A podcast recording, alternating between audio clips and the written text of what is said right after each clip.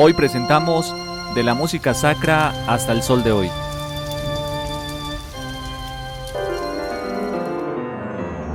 En la cuarta temporada de Profanáticos a imagen y semejanza, religión y sonido bestial. Un recorrido a través de los paisajes sonoros donde confluyen la música, la religión y la cultura popular.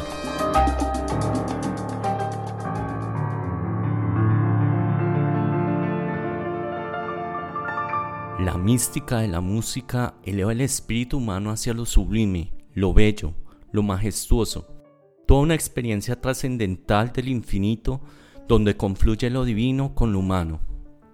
El misterio de la vida se encuentra ligado a formas musicales cuya expresión se materializa en misas, cantatas, coros, salmodias y piezas clásicas como el Magnificat de Bach, el Mesías de Händel, el Requiem de Mozart o la Misa Solemnis de Beethoven, cuyo reconocimiento desbordó la atmósfera religiosa para embrincarse en el mundo de la música culta o más conocida como música clásica.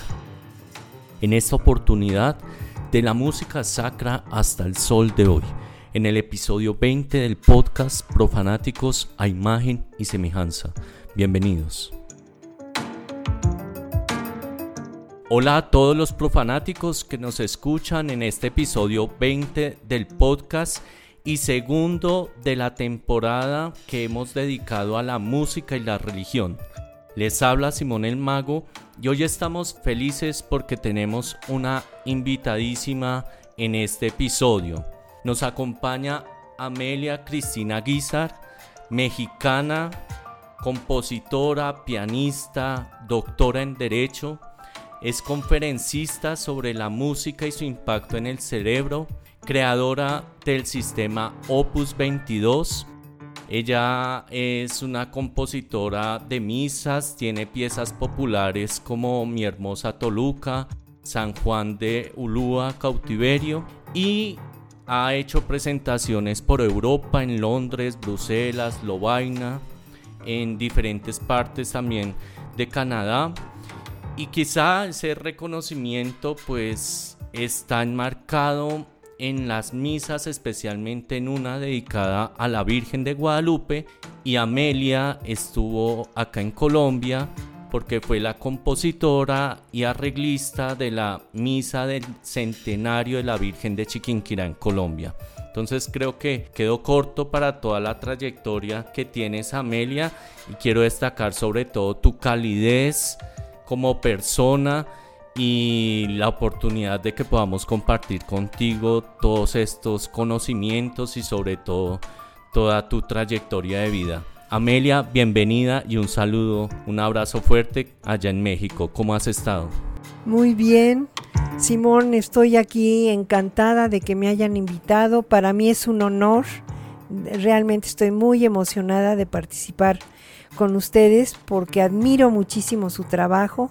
No me he perdido ninguno de los episodios de Profanáticos y de veras nos enseñan muchísimo nos hacen reír, reflexionar, en fin, es un tesoro lo que ustedes están haciendo y se los agradecemos profundamente. Todos nosotros. No, para nosotros es el placer que estés acá. Y bueno, aprovecho para saludar acá también a los artistas de este podcast también. Lucas, ¿cómo has estado? Un saludo para ti.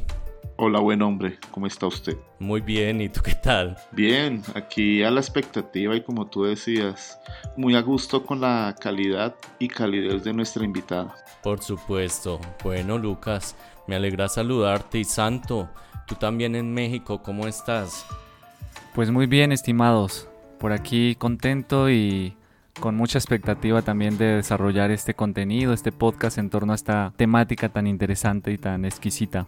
Así es, pues creo que hoy tendremos un episodio lleno de mucha cultura, mucha religión, mucho de aquello de lo sacro y la música clásica que nosotros conocemos. Entonces, sin más preámbulo, demos inicio a este episodio. La variedad de ritmos, armonías, sonidos, instrumentos pareciese que es un elemento constitutivo de la humanidad. No solamente la música ayuda a expresar muchos sentimientos, contextos, deseos, sino que los interiorizamos y pareciese que está dentro de nuestra misma dinámica humana, biológica. En ese sentido, Amelia, nos gustaría que nos contaras un poco sobre esos contextos de la composición musical y cómo se da esa relación, cuál es esa importancia que tiene el ser humano al momento de componer música sacra. Sí, así como lo acabas de decir, realmente la música está inmersa en nosotros. Eh, fíjense que les quiero comentar que las mujeres y los hombres caminamos de forma diferente porque nuestra columna vertebral está hecha con algunas diferencias y esto se debe a que todos y cada uno de nosotros fuimos mecidos con cada paso que nuestra madre dio. Por eso nos gustan las mecedoras, los columpios, los subibajas. Por eso cuando alguien está triste lo consolamos, lo mecemos. Por ejemplo, si nunca hubiésemos tenido oportunidad de estar en contacto con un bebé y lo vemos llorando y no hay quien lo atienda, les puedo apostar que vamos, lo tomamos y lo mecemos. No hay un instructivo que diga tome el chamaco y muévalo para que deje de llorar, sino que es una cosa realmente no pensada, que la hacemos por naturaleza, porque todos fuimos arrullados en el seno materno. Pero no solo eso, por si fuera poco, cada palabra que nuestra madre dijo, en lugar de ser hablada, fue cantada, porque la velocidad del sonido en el aire es de 343 metros por segundo. Pero en el agua, y como nosotros estábamos en el líquido amniótico, es de 1400 a 1600 metros por segundo.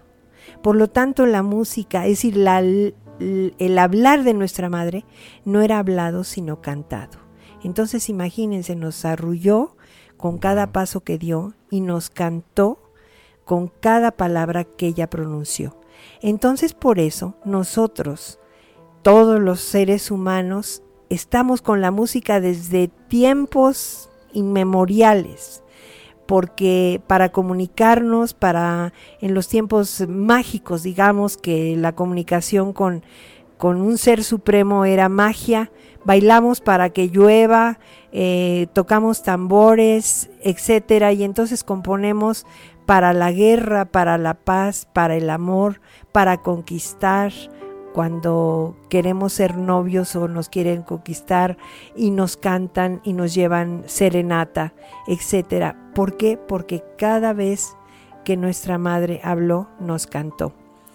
Y por si fuera poco, también está el que, aparte del balanceo al caminar, están los, los latidos del corazón. Los latidos del corazón de nuestra madre eran en forma binaria y se descubrió que los sonidos del corazón de un niño en estado fetal es ternario, o sea, non, porque hay un pequeñísimo eh, soplo. Entonces, en nuestra madre escuchábamos la diástole y la sístole como tic-tac, tic-tac. Y el nuestro lo escuchábamos como tic-tac, tac, tic-tac, tac. Y eso hace, esa dualidad rítmica es la que nos hace tener deseos de bailar, de cantar, de movernos o al revés, de meditar, de descansar, etc.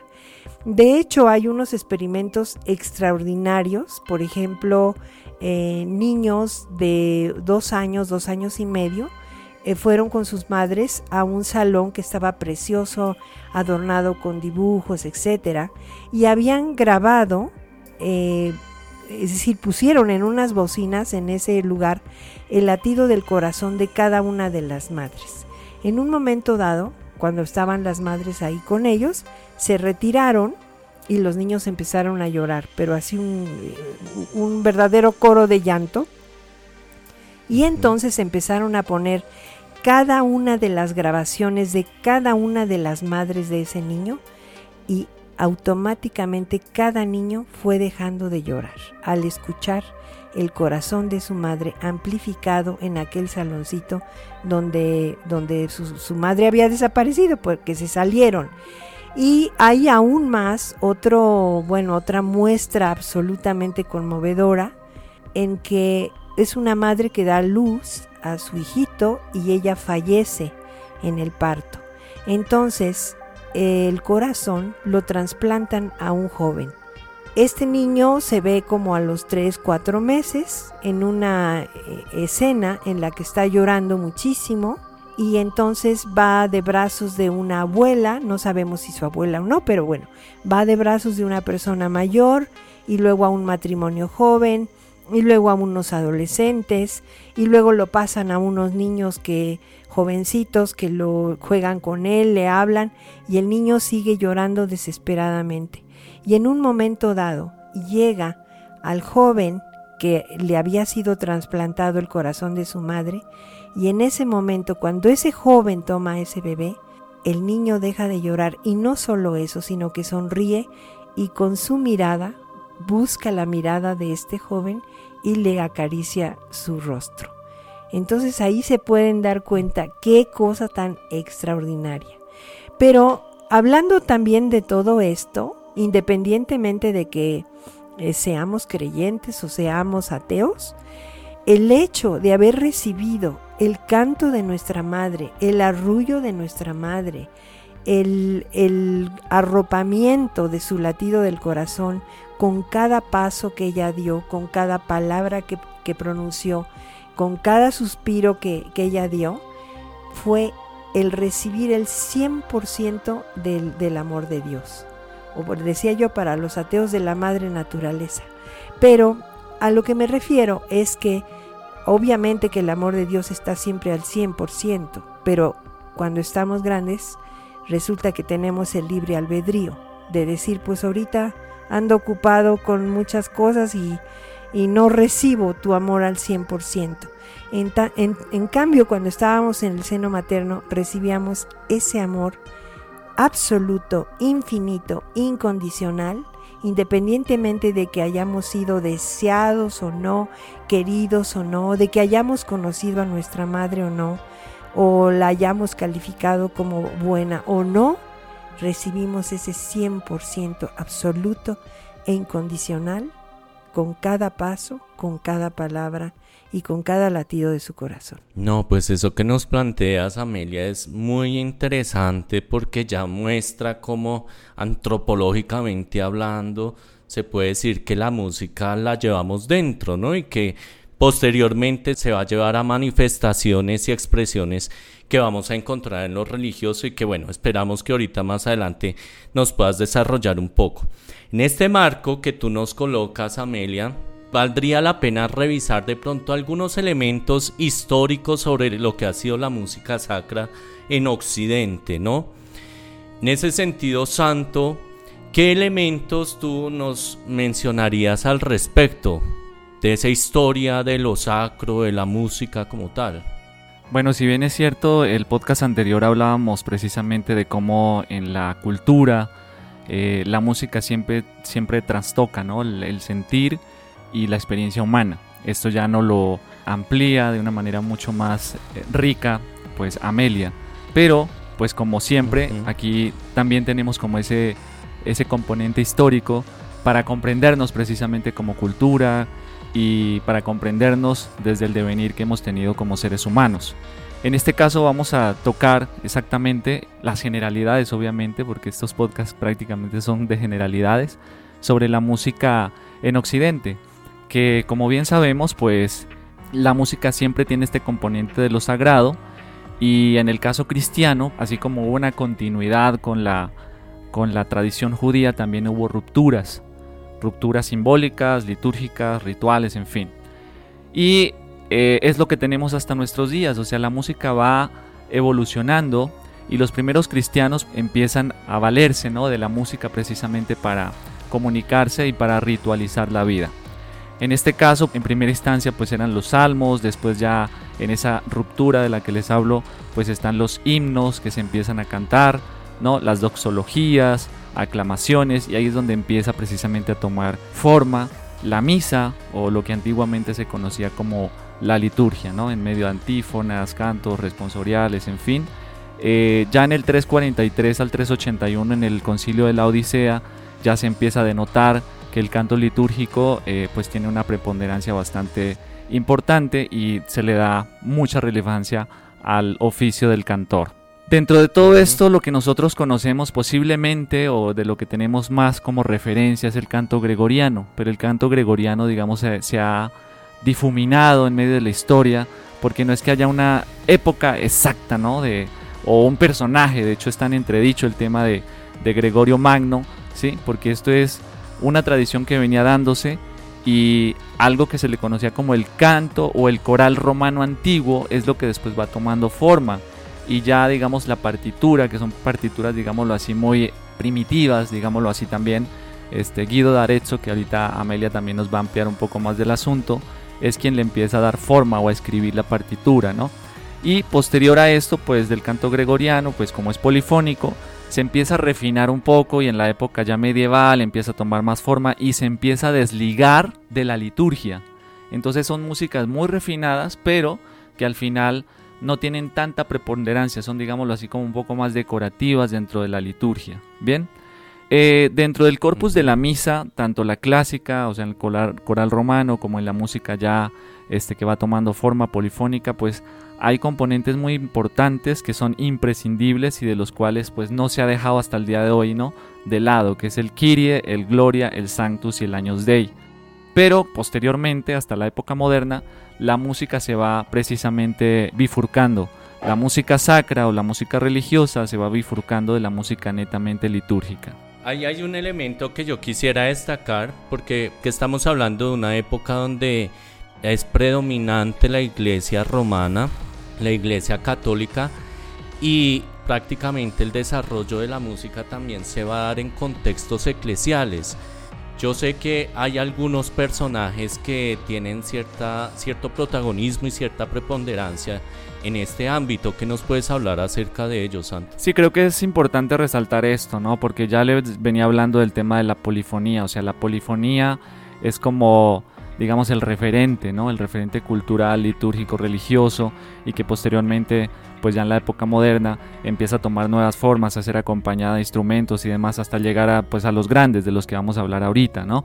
Entonces la polifonía, pues es, digamos, como el punto de referente, pero también hay otras formas que también están dentro de la liturgia, pero también, digamos, están dentro de ese ámbito subjetivo, personal, individual, y que tiene mucha relevancia y que hoy en día los estudiosos pues están metiéndole mucho al tema de la investigación de estos personajes. Yo estoy hablando aquí de Sorildegarda de Bingen, que fue una monja, una mística, eh, que no solamente compuso canciones, sino también hizo este, gráfica, compuso poemas, compuso cánticos, fue médica, o sea, era una genio, pues.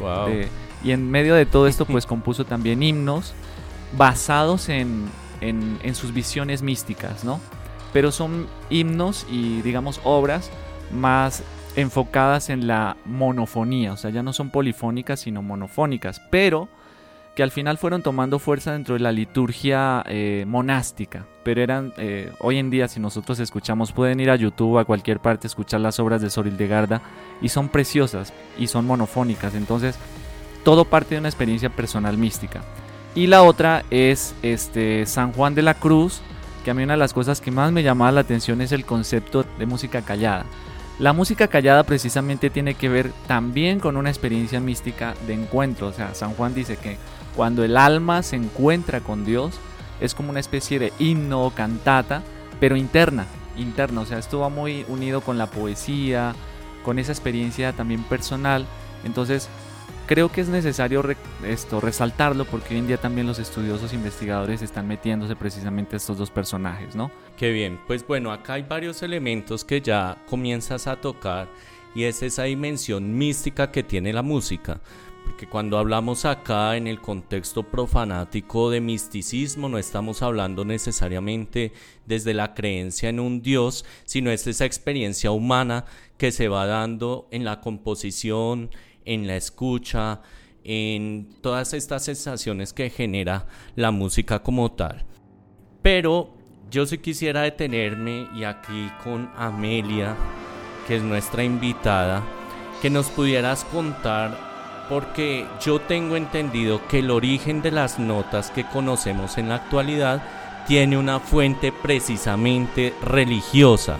¿Qué nos puedes contar y cómo se dio incluso la configuración de ese lenguaje de la música que hoy tenemos? Sí, fíjate que esto que menciona Simón es extraordinario porque es en el siglo XI que Guido d'Arezzo da nombre a, a, las notas valiéndose de un salmo a San Juan. Pero he de mencionarte que esta circunstancia hace que la música se universalice.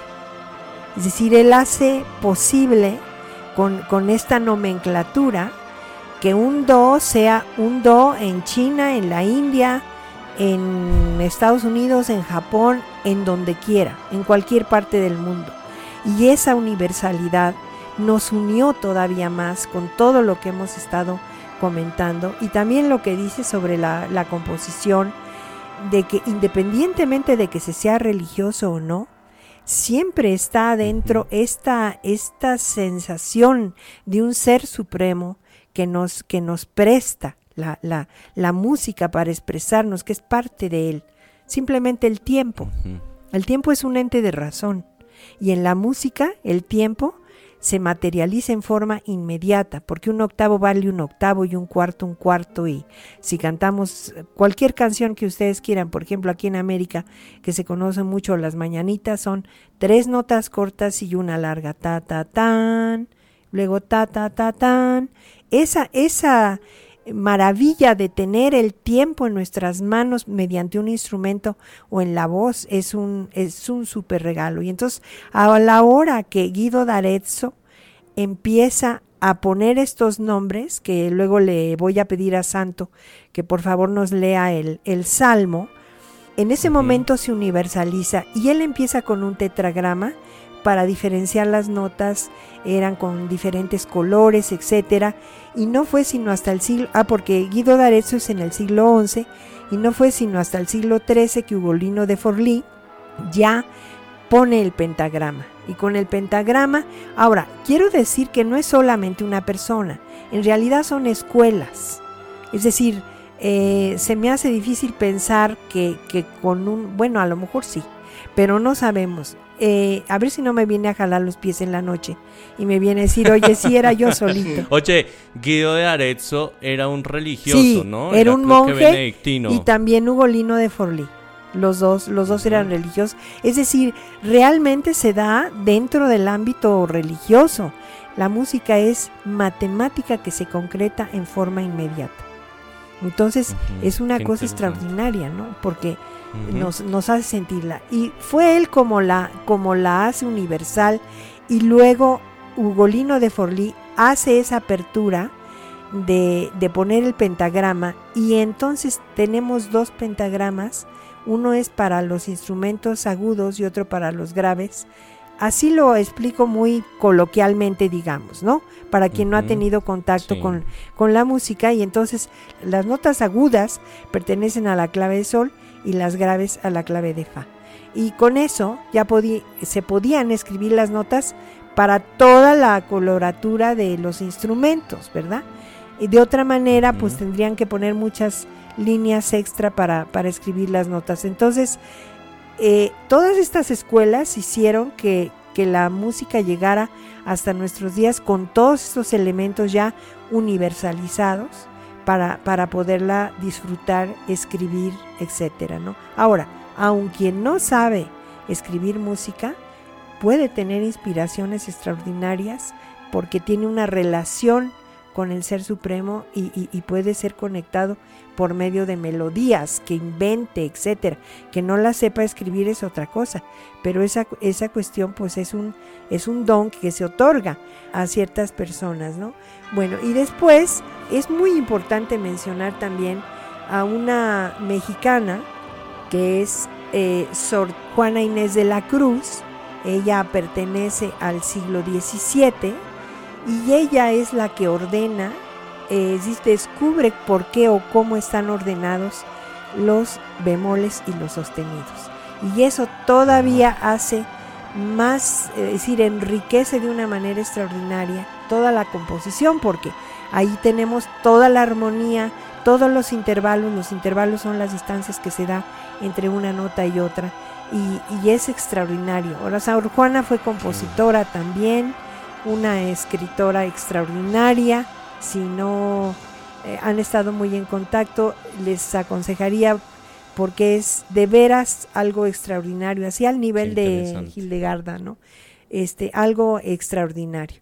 Bueno, y desde que Pitágoras descubrió por medio de una cuerda tensada que había 12 sonidos, es decir, las siete blancas y las cinco negras, que eso fue en el siglo V antes de Cristo, y esas mismas doce sonidos se repiten en grave o en agudo. Bueno, desde que él descubrió eso, que fue el siglo V antes de Cristo, después nos vamos hasta el siglo XI con, con Guido d'Arezzo, pasando por, por uh, Ugolino Forlì y luego por Sor Juana, y, de, y entonces si contamos son 2200 años que tuvieron que transcurrir para que pudiésemos escribir la música como la escribimos hoy. Es, para mí se me hace conmovedor, se me hace extraordinario, porque es como, imagínense cuántos años tomaron, ¿verdad? Entonces yo quería pedirle a aquí a Eso te iba a decir que el santo entonces nos pueda leer el himno. Sí, es la referencia, ¿no? La referencia del himno de San Juan, eh, del cual nacen las notas musicales. Cuando ut era, bueno, después transmutó al do, ¿sí? Pero es utquen laxis, re sonaris fibri, mi rayestorum, fa muli tuorum, sol ve poluti, sancte Ioannis. Bien, entonces, para tener en cuenta que em, las notas, tal como, las conocemos hoy, también tienen esa génesis, ¿no? Dentro de la mística, dentro del ámbito religioso, por más seculares que tengamos también nuestros paradigmas, pues viene desde ahí. Sí, como, como decía Santo, que el ut, que es como, como empieza el, el, himno, cambió a do, no solamente porque me imagino que decir ut, pues es muy complicado en cuanto a solfeo, pero no solo eso, sino que el do eh, se sabe o se piensa, porque no se tiene una prueba absoluta, de que lo pusieron así por Dominus. Es decir, eh, ah, ese es el motivo por el que el ut se cambió a Dominus. Y luego el final, que es la última nota, que es el si, es San Juan. Y entonces tomaron la S de, de santo y, la I de Juan. Y no de nuestro santo, sino de santo de San Juan. bueno, entonces les decíamos, ya acá abordamos este tema que es muy interesante, pero yo en mis pesquisas por ahí leía, la voz y el canto gregoriano nace como cierto purismo, por no decir si era un purismo, una, una, mirada de cómo al Señor se le cantaba. Desde el judaísmo eso va a estar presente, los salmos se cantan y los instrumentos, incluso el órgano es el que va a tener una preponderancia en toda esta época eclesiástica, porque los otros instrumentos eran considerados más desde una mirada pagana e incluso diabólica, ¿no? Y hay sonidos que son diabólicos. Entonces, en ese contexto acá, le pregunto a nuestro profanático, a Lucas, que es el conocedor de estas dimensiones profanas, pues, ¿qué nos puedes hablar sobre esos intervalos o esos sonidos prohibidos que tenían evocación maligna? sobre todo en la Edad Media y que luego va a tener una incidencia ya en lo que es la música popular específicamente, ¿no? Gracias Simón. Bueno, aprovechando que estoy llevado del diablo, les traigo el siguiente dato. Pues bueno, a lo largo de la historia eh, la religión se ha caracterizado por el tema de la censura, ¿no? Lo han aplicado a libros, a ideas, incluso obras de arte, pinturas, esculturas. En la música sucedió con el tritono. El tritono es un intervalo musical que se expande tres tonos. En la Edad Media se decía que producía un sonido perturbador en el oyente. Por eso pues llegó a denominarse como Diabolus in Musica o Mi contra Fa y se consideraba un sonido que invocaba a Satanás o en el mejor de los casos que despertaba un sentimiento sexual en aquellos que lo escuchaban. Eh, la primera prohibición precisamente la hicieron en el medioevo y, y la hizo el monje italiano Guido de Arexo, del cual estábamos hablando ahorita. Eh, la prohibición acabó a finales de la época barroca, cuando no se utilizaba era más por razones técnicas y no por razones de superstición. Richard Wagner, el alemán, eh, realizó un buen uso del tritono en un tema que se llama El ocaso de los dioses. Entre otras cosas, a mí Wagner me gusta muchísimo. Decía Woody Allen que cuando escuchaba a Wagner le daban unas ganas de invadir Polonia, ¿no? Porque pues a Wagner le, eh, era el músico de, que le gustaba mucho a Hitler. Pues. Bueno, volviendo aquí al cauce, posteriormente el tritono ha sido aplicado a la música popular moderna como el jazz, eh, también lo escuchamos en el tema principal de la serie animada Los Simpson y al inicio de los equipos Apple, o sea, el sonido de arranque de, aparatos como la MacBook o el iMac, ese es el, tritono.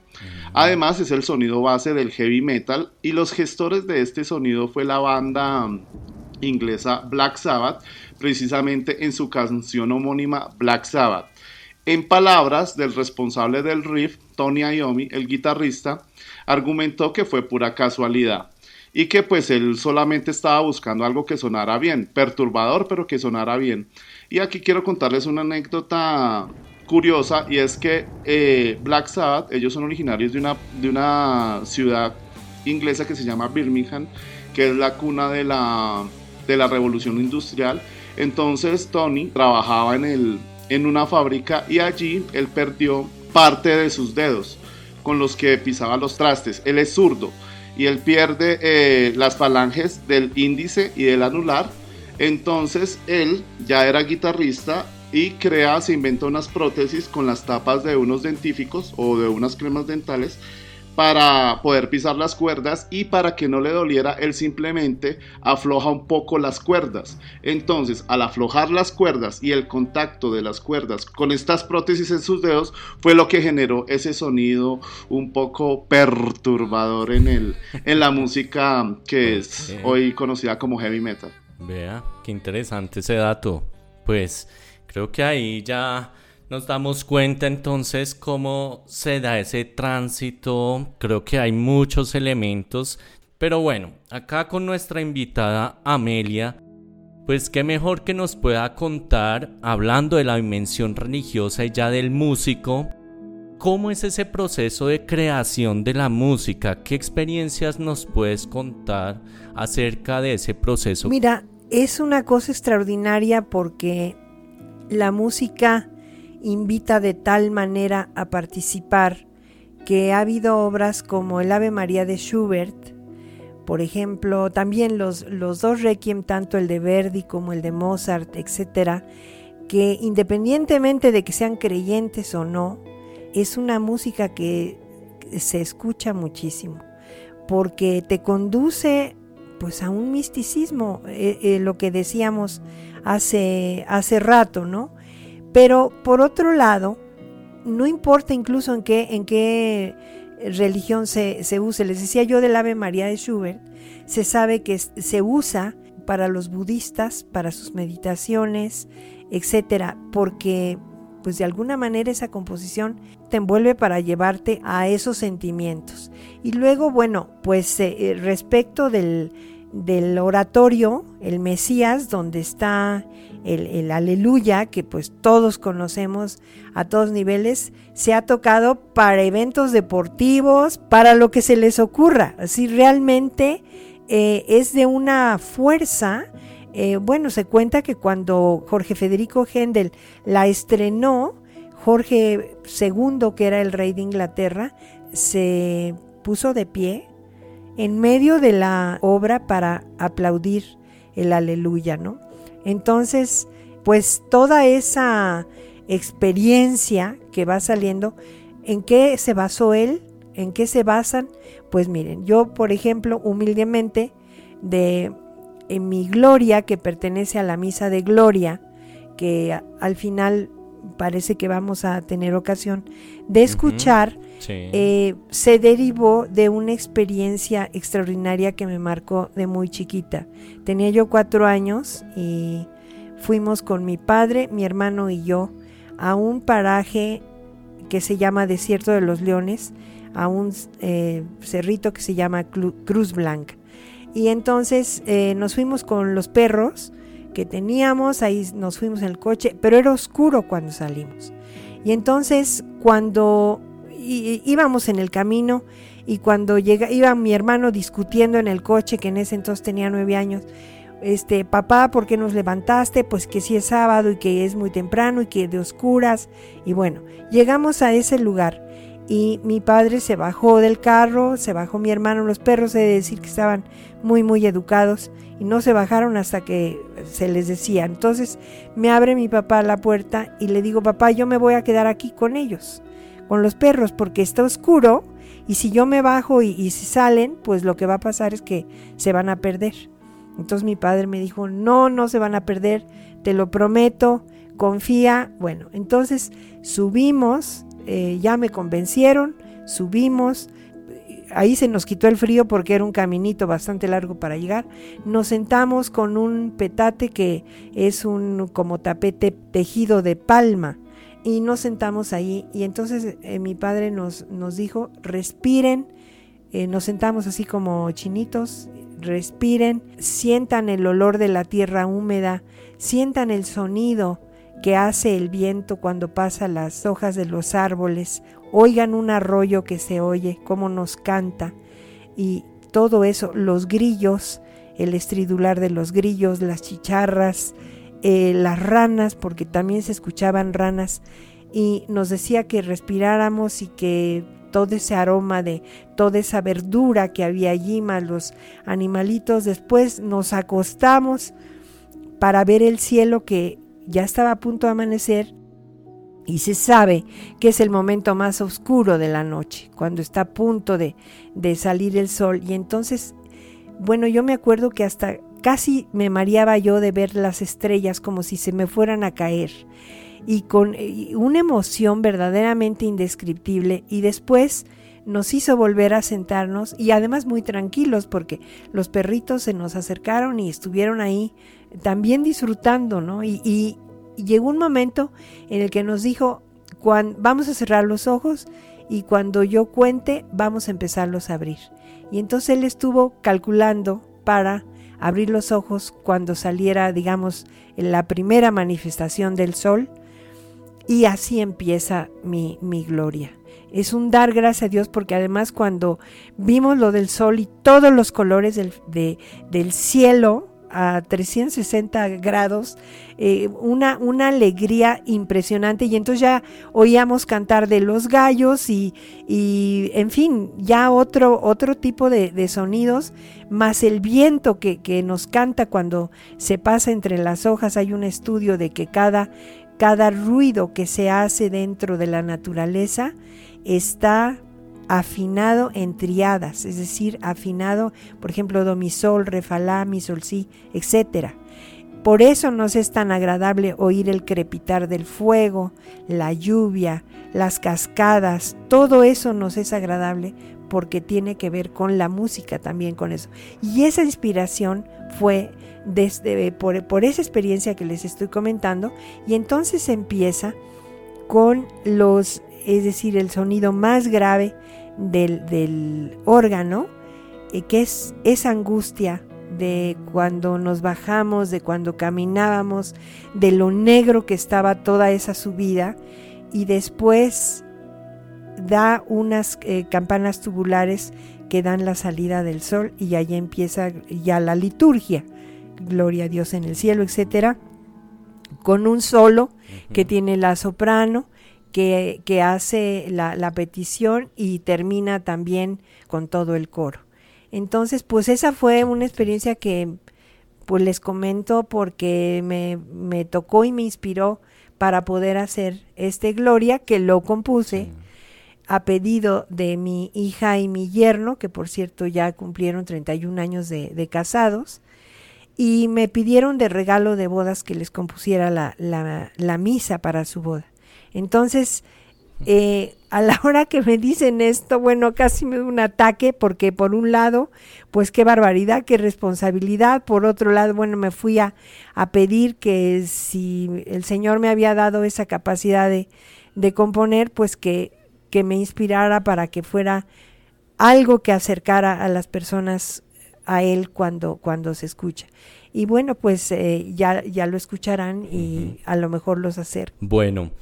Pues vamos a escuchar un tema que también es de tu composición. Se llama Ciudades.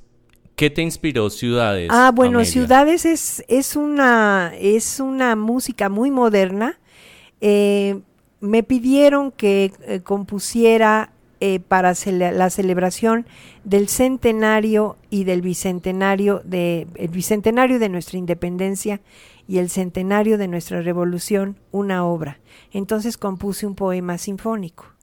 Y eh, uno de los movimientos es ciudades, porque primero viene cómo estábamos aquí y llegaron los invasores, se cruzan instrumentos autóctonos con instrumentos eh, de percusión como crótalos, panderos, todos los instrumentos españoles, luego viene otra, otra parte que es como una canción de, de los insurgentes, etcétera, todo como una historia.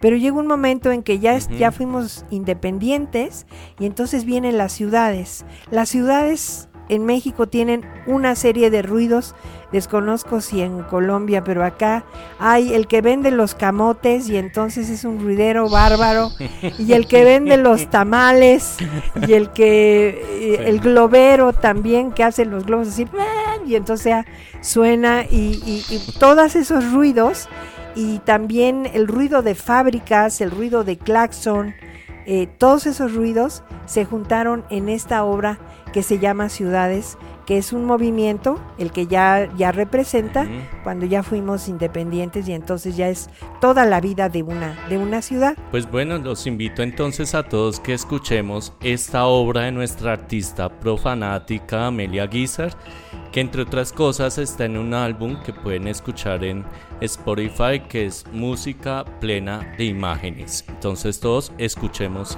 esta pieza.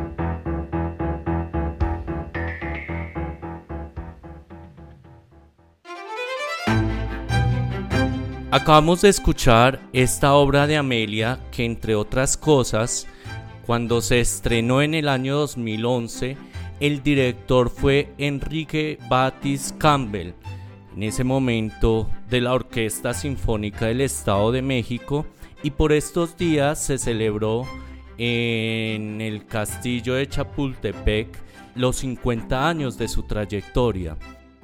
Entonces vamos a entrar ya a nuestros recomendados. Ustedes saben que siempre tenemos un recomendado en el cine.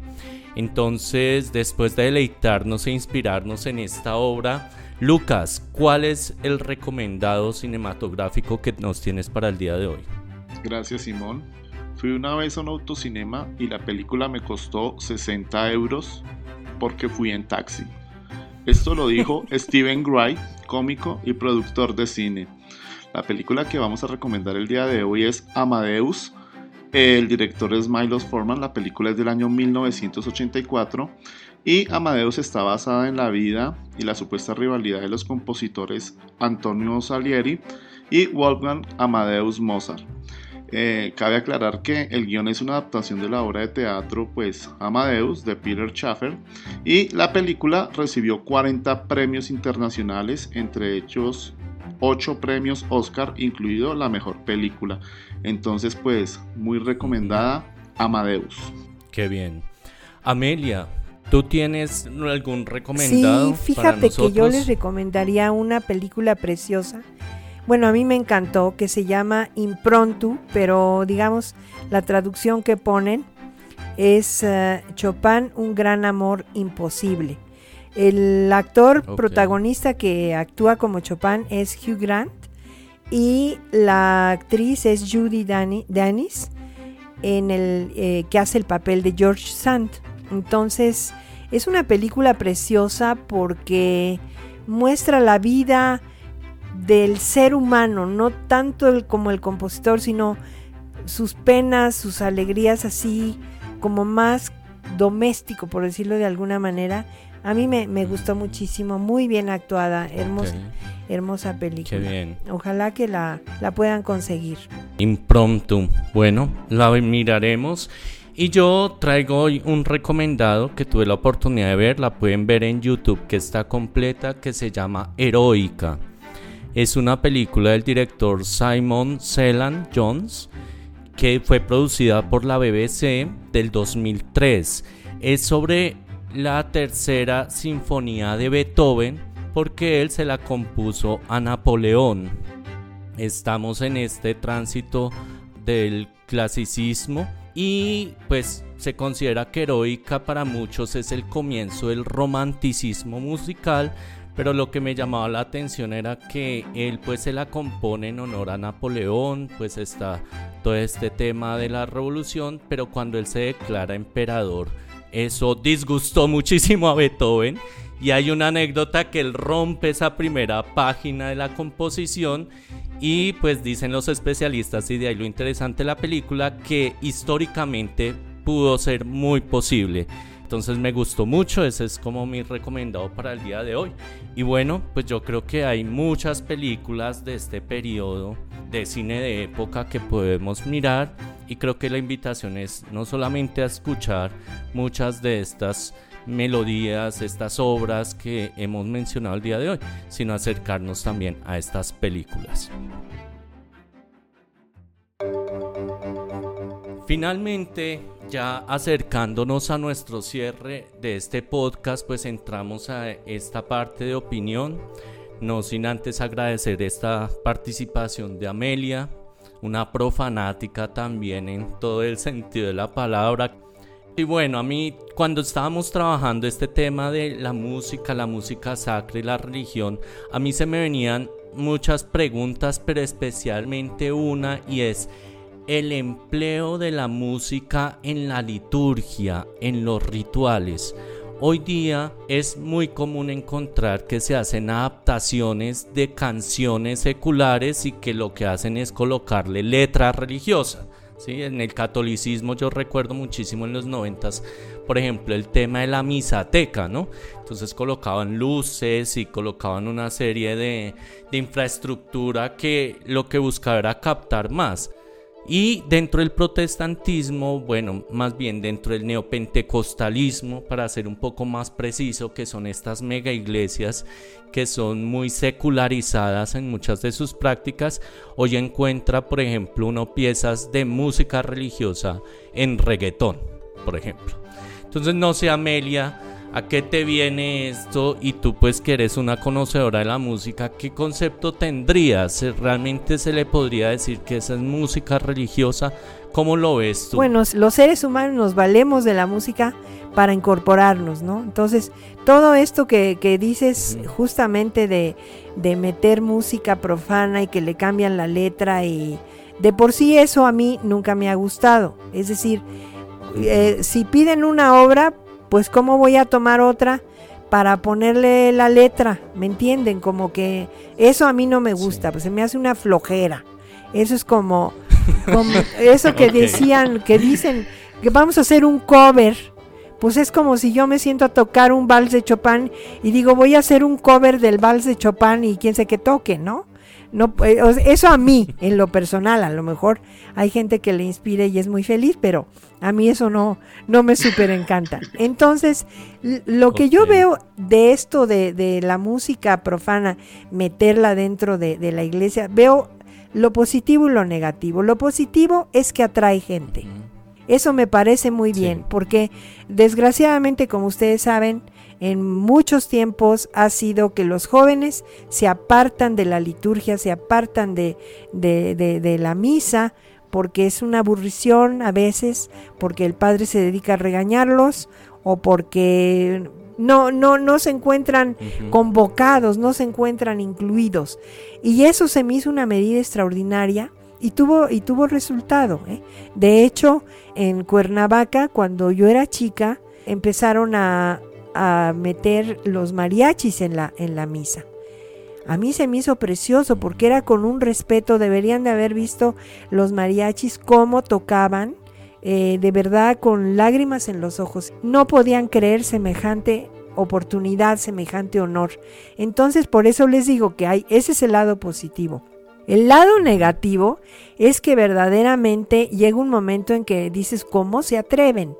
Es decir, eh, agarran ahí un corito de 3, 4 que cantan en sonido 13 más desafinados que cuando se bañan en la regadera se ve el agua si cantan. Y resulta que con una guitarrita y verdaderamente como para huir. Entonces, eso se me hace también como lo de lo que les decía yo de los covers, es como una flojera, ¿no? ¿Cómo va a ser? Es como este, si alguien le aconseja a otro chico, oye, escríbele un verso a, tu novia. No, pues dame el que tú le escribiste a la tuya y yo nomás le cambio el nombre y ya. Pero no va a rimar, no importa, le pongo para que rime. ¿Me entienden? Esa, esa simpleza de agarro lo que sea, se me hace, para mí es, es, es horrible. Entonces, yo sí estoy de acuerdo que se meta música profana arreglada pues para, para que sea para las celebraciones, pero en primer lugar ahí sí que no es litúrgica, porque la litúrgica sí exige unos cánones de, de respetar toda la, la letra, ¿no? De, de, la liturgia, ahí sí, bueno, pero, pero sí, pero que guarde una calidad. Realmente en cualquier género puede haber gran calidad, en cualquier género. Música pop, eh, música ranchera, eh, cumbia, puede haber calidad o puede no haber calidad. O sea, en cualquier género se, se, puede dar, ¿no? Sí, creo que esa es como la gran conclusión, ¿no? O sea, el tema de la calidad, pero que uno encuentra que efectivamente si se dan unos tránsitos que han sido importantes, ¿no? Y que incluso se comienza a difuminar pues esa dimensión religiosa de la dimensión secular y que eso pasa también un poco, no sé tú qué dirías Lucas, sobre la música popular también con respecto a lo que es la música religiosa, ¿no? Bueno, yo lo que, lo que veo es que es muy diferente que una persona que ha dedicado su vida, no sé, a la salsa y haga de pronto una canción eh, en arras de su fe, pues está bien. Incluso hay gente que, está acostumbrada y está educada a ese sonido que, la persona nos ha acostumbrado, ¿no? En el caso, por ejemplo, de, de Richie Ray Bobby Cruz, que a veces uno como que no se, como que no se pilló el salto a la religión ahí, ¿no? Digamos una canción como Los Fariseos.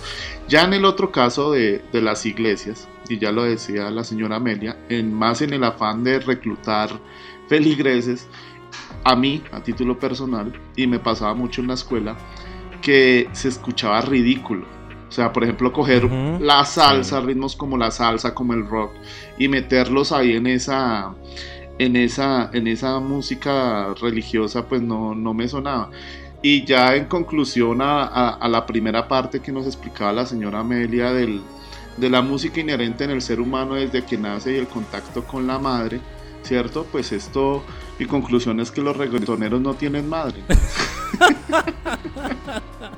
ok, bueno, interesante. Son huérfanos musicales. no escucharon el pálpito del corazón de su madre. Bueno, ¿y tú, Santo? ¿Qué opinión tienes para ya cerrar acá este episodio? Bueno, la opinión que yo tengo es que eh, hoy día, o sea, estando en nuestro contexto contemporáneo, pues hay muchos géneros supremamente respetables, o sea, el que sea, hay música elaboradísima, bien, pero yo sí veo que dentro de la música ritual litúrgica ha decaído mucho el asunto. Si bien es cierto, el Concilio Vaticano II le da mucha preponderancia, de hecho crea una comisión que se llama de música sacra, ¿sí? Y esto quiere decir que hay una comisión que vela precisamente por las formas y todo esto, pero no queriendo decir que solamente la música polifónica o la música, bueno, muy súper elaborada, clásica, sea como el punto de partida para, para el rito, sino que abre precisamente para que otras músicas más vernáculas puedan estar acompañando las liturgias. O sea, hay música, misas andinas, misas de mariachis, misas de diferentes tipos, ¿no? Eh, el asunto es ya cuando se empieza a contaminar no la música, sino como tal quienes dirigen el asunto, o sea, es la pereza. es la pereza de, los curas, es la pereza de los pastores, es la pereza de, de las personas que no, no ven muchas veces necesario cuando es tan necesario el tema de la música en la liturgia. Entonces yo creo que eso es la decadencia, o sea, la decadencia es que dejamos que las cosas pasen, dejamos que un, como decía Amelia, ¿no? Dos o tres ahí cantando lo que medio pueden y ya, pero no hay elaboración y no hay vínculo, que es lo importante. el rito precisamente es para eso, para vincular, para religar. Y uno hoy encuentra cosas que definitivamente le hacen doler el estómago a uno, ¿sí? Pero sí. Lo, lo paradójico, para mí es una gran paradoja, que por eso los jóvenes muchas veces acuden a otros ritos como hablábamos la vez pasada, ¿no? Donde un cantante de rock está elaborando música súper elevada o diferentes géneros que están elaborando música y allí también se crean esas sinergias rituales, precisamente porque estamos como en la búsqueda, ¿no? De, de, encontrar algo más. Y muchas veces el rito no nos lo da, no porque no tenga música, porque hay mucha tradición impresionante, ¿sí? Sino por la pereza y la desidia de, de, las instituciones en torno a esto, ¿no? De ver como algo secundario, ¿no? El tema de, del arte y de la música y en fin. Sí, pues yo creo que es un tema de subjetividad precisamente, pero pues es muy valioso ver cómo hoy se está innovando con nuevos géneros dentro de la liturgia donde se le canta a Dios, donde es música religiosa porque tiene un objetivo precisamente de alabanza, de reconocimiento de la fe, de expresión ritual eh, para que sea adaptada dentro de las diferentes liturgias, dentro de las diferentes religiones. Pero pues eh, encontramos de todo, ¿no? Y creo que ahí lo, lo interesante es poder ver que cómo se va dando esa evolución, que precisamente vamos a encontrar diferentes elementos que pueden ser de gusto o no gusto y que incluso pueden entrar dentro del rigor de lo que se pueda llamar la música o no, pero esa es otra discusión. Pues un agradecimiento a todos los que nos escucharon y nos acompañan en este podcast de Profanáticos a Imagen y Semejanza. Invitarlos a que nos sigan en las redes, que puedan leer el blog que puedan ingresar a nuestra página. Nos pueden seguir en Facebook, en Instagram, en LinkedIn.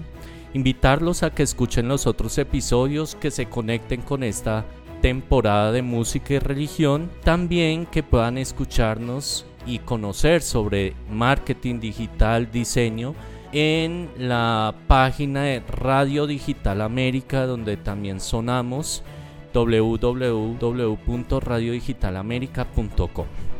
Entonces, un saludo para todos y Santo, ¿con qué nos vamos el próximo episodio? Bueno, para nuestro próximo episodio tendremos la temática de el tan amado y odiado rock en vínculo y relación con la religión, eh, teniendo como invitado especial a Marco Tulio Sánchez, quien es músico, compositor, cantante y uno de los mayores expertos en Elvis Presley en Latinoamérica. Así que no se lo pierdan, estén atentos, atentas a este nuevo episodio sobre rock y religión. Muy bien, pues todos invitados a que nos acompañen en el próximo podcast. Y bueno, ¿con qué saludos nos vamos, Lucas? Bueno, primero que todo agradecerles a todos, a nuestra invitada por, por atender a nuestro llamado. Señora Amelia, por acá, bienvenida las veces que quiera. Y a mis hermanos, por supuesto, al Santo y a Simón, como siempre. Los saludos, esta es la sección vallenatera del programa, ¿no han visto que el vallenato siempre saludos a mi compadre, tal y que no hay que... Bueno, entonces, eh, un saludo y un fuerte abrazo a Fernanda Andrade en Neima, a Leonardo Díaz en Duitama y al profesor Carlos Torres, que según fuentes fidelignas nos confirma que está en pie de cuesta Santander. Para ellos, un fuerte abrazo.